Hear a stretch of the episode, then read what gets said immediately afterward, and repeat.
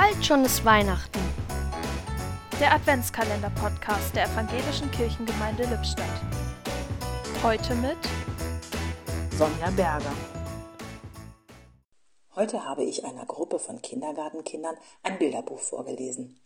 Daran möchte ein Wiesel wissen, was es mit diesem Weihnachten auf sich hat. Er fragt seine Tierfreunde. Hm, macht das Eichhörnchen. Weihnachten duftet nach Plätzchen. Njam, njam, njam, meint der Hase. Weihnachten schmeckt lecker wie Karottentaler. Die Eule macht Psst und erklärt, wie schön die Stille ist. Der Biber liebt an Weihnachten die Party und der Fuchs, tada, die Überraschungen. Das Wiesel hört sich das alles an und macht zu Hause alles genauso, wie es die Tiere gesagt haben. Doch es misslingt.